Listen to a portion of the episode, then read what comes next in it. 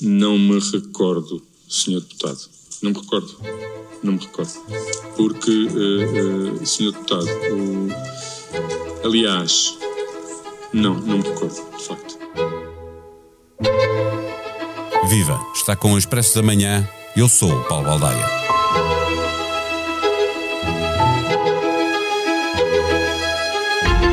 A expectativa em relação à inquirição de João Galamba estava centrada na forma como ele poderia responder, mas foi o conteúdo das suas respostas que voltou a surpreender e a causar alguma perplexidade, sobretudo em relação à participação do SIS na recuperação do computador de Frederico Pinheiro. O ministro, que a 29 de abril comunicou ao país que o secretário de Estado adjunto do primeiro-ministro lhe disse para ligar à ministra da Justiça e que lhe disseram que devia comunicar aqueles factos ao SIS e à PJ, na CPI não se lembrava se tinha falado do SIS com a Ministra da Justiça, como também não tinha memória se tinha dito à Polícia Judiciária que o SIS já tinha entrado em ação. O Presidente da República salientou que o mais importante é o prestígio das instituições e só depois vem tudo o resto. A manchete do Expresso deste fim de semana dá conta de que Marcelo não vai segurar Costa se Galamba cair. Sobre a reunião do dia 16, que mostrava que foi Galamba quem convidou a CEO da TAP a ir à reunião com o PS, o ministro também viu a sua tese desmentida. Apareceu agora a ideia de que Frederico pode ter coisas a esconder, quer pelo que está no computador, quer pelas fotocópias que tirava a horas impróprias, palavras do ministro. Neste episódio, conversamos com Eunice Lourenço, editora de política do Expresso.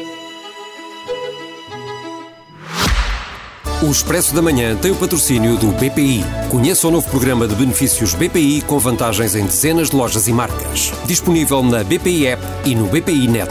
Saiba mais em bancobpi.pt. Banco BPI, Grupo CaixaBank, registado junto do Banco de Portugal sob o número 10. Viva Eunice Lourenço. João Galamba esteve na CPI com registros diferentes para matérias diferentes. Foi na questão do SIS eh, que o ministro se atrapalhou mais? Foi o momento mais difícil para ele? Olá, eu acho que eh, foram vários momentos mais difíceis, todos sobre, sobre o SIS, e em que eh, João Galamba acabou por recorrer à falta de memória para não dar uma explicação para aquilo que eh, neste momento eh, parece mais eh, incompreensível, tendo em conta todos os esclarecimentos que fomos tendo ao longo desta semana, que é um, não, ele não consegue explicar como é que, quando fala com a Polícia Judiciária, não dá conta de que o SIS também já está em campo.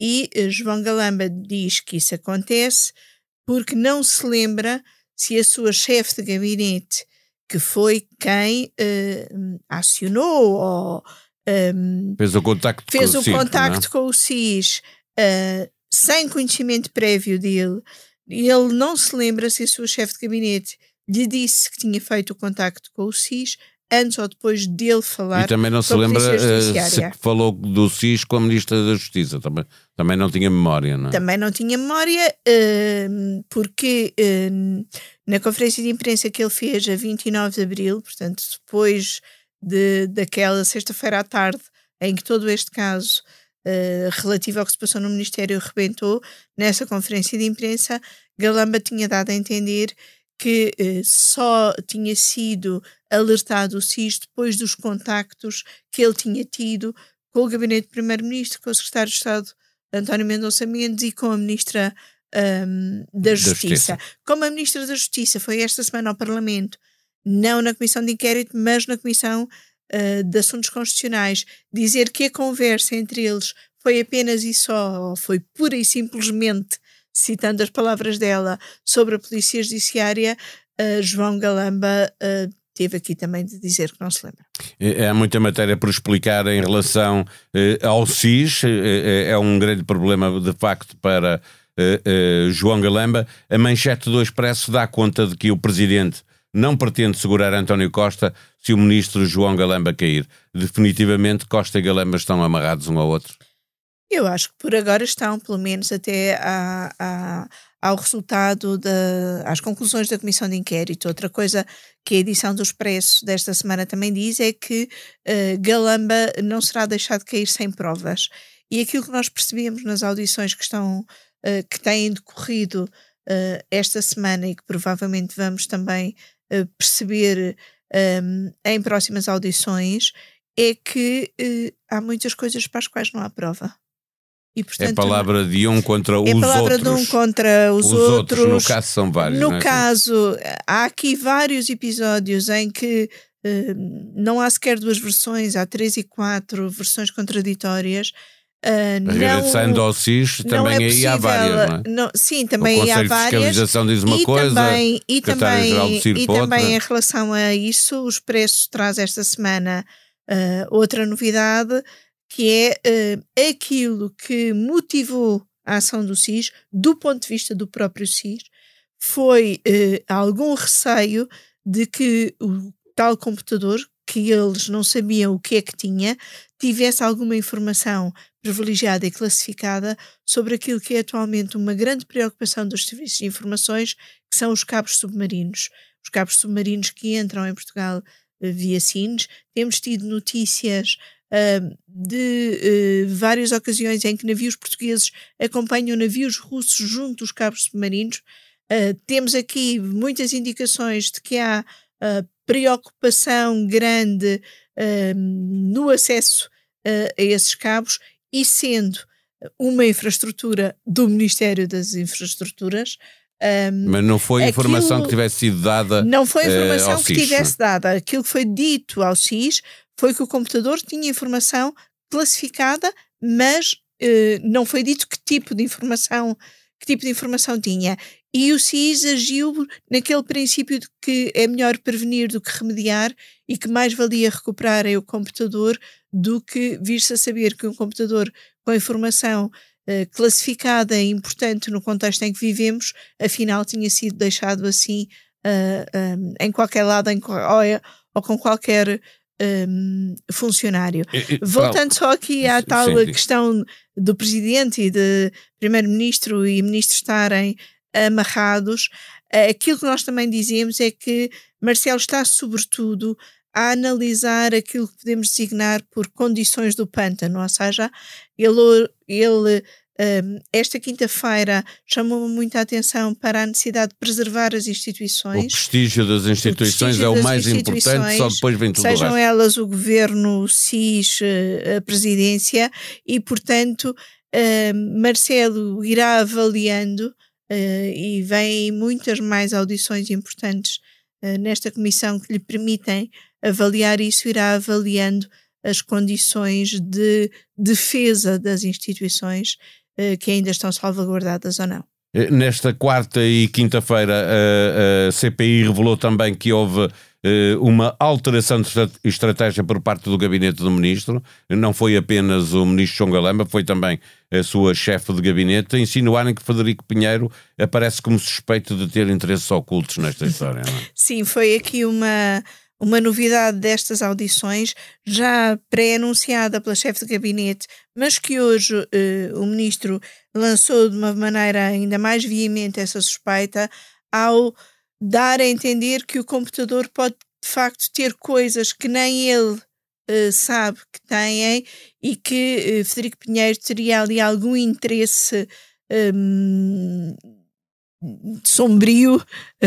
Ou oculto, chamo-lhe eu, porque não, não se consegue oculto, ver qual é. é? Um, e uh, João Galamba diz, aliás, que uh, nos últimos tempos no Ministério, Federico Pinheiro um, teve vários comportamentos um, suspeitos. Sim. Ele falava, aparecia, aparecia a horas impróprias para tirar fotocópias. Sim, aparecia a horas impróprias para tirar fotocópias. Ontem uh, ou melhor, na quarta-feira, uh, Eugénia Correia disse que Federico Pinheiro terá tirado cerca de mil fotocópias nos últimos dias no Ministério, que ficaram uh, no Ministério, e às tantas um, a suspeição foi tal que um deputado do Chega perguntou à chefe de gabinete se o que ela estava a insinuar era que Federico Pinheiro podia estar a agir uh, no Ministério como uma espécie de espião ao serviço de Pedro Nuno Santos.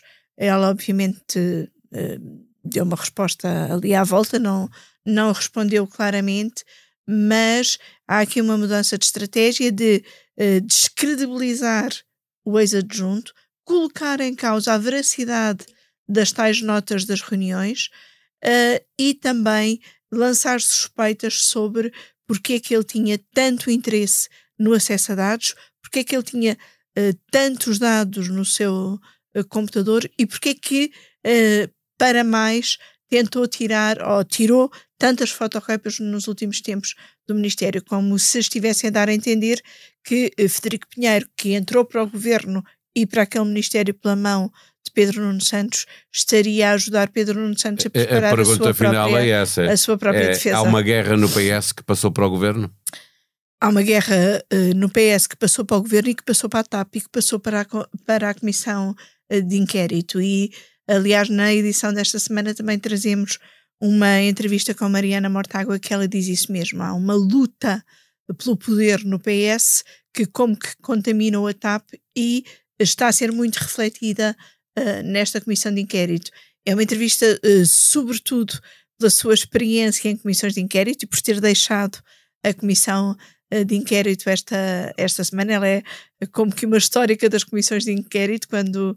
Quando Ficou entrou foi, com o BES, não é? Sim, quando ela entrou foi a meio de uma comissão de inquérito, agora sai das comissões de inquérito a meio de outra, desta vez para preparar a sua a subida à liderança do Bloco, que há de acontecer na próxima semana, e julgámos relevante tentar fazer este balanço desta comissão de inquérito com ela, e ela diz isso mesmo, que a guerra pelo poder no PS contaminou a TAP e está a ser refletida na comissão de inquérito.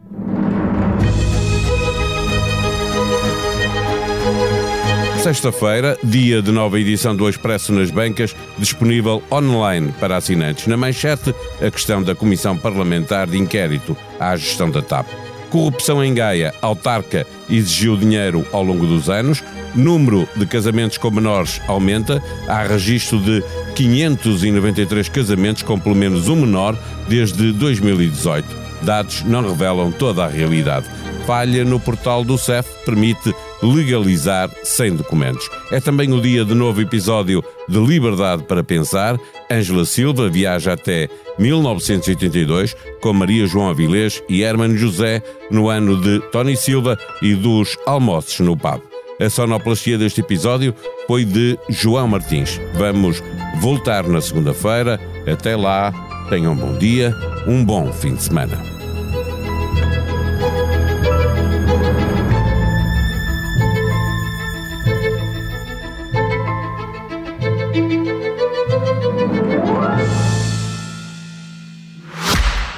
O Expresso da Manhã tem o patrocínio do BPI. Conheça o novo programa de benefícios BPI com vantagens em dezenas de lojas e marcas. Disponível na BPI App e no BPI Net. Saiba mais em bancobpi.pt. Banco BPI, Grupo CaixaBank, registado junto do Banco de Portugal sob o número 10.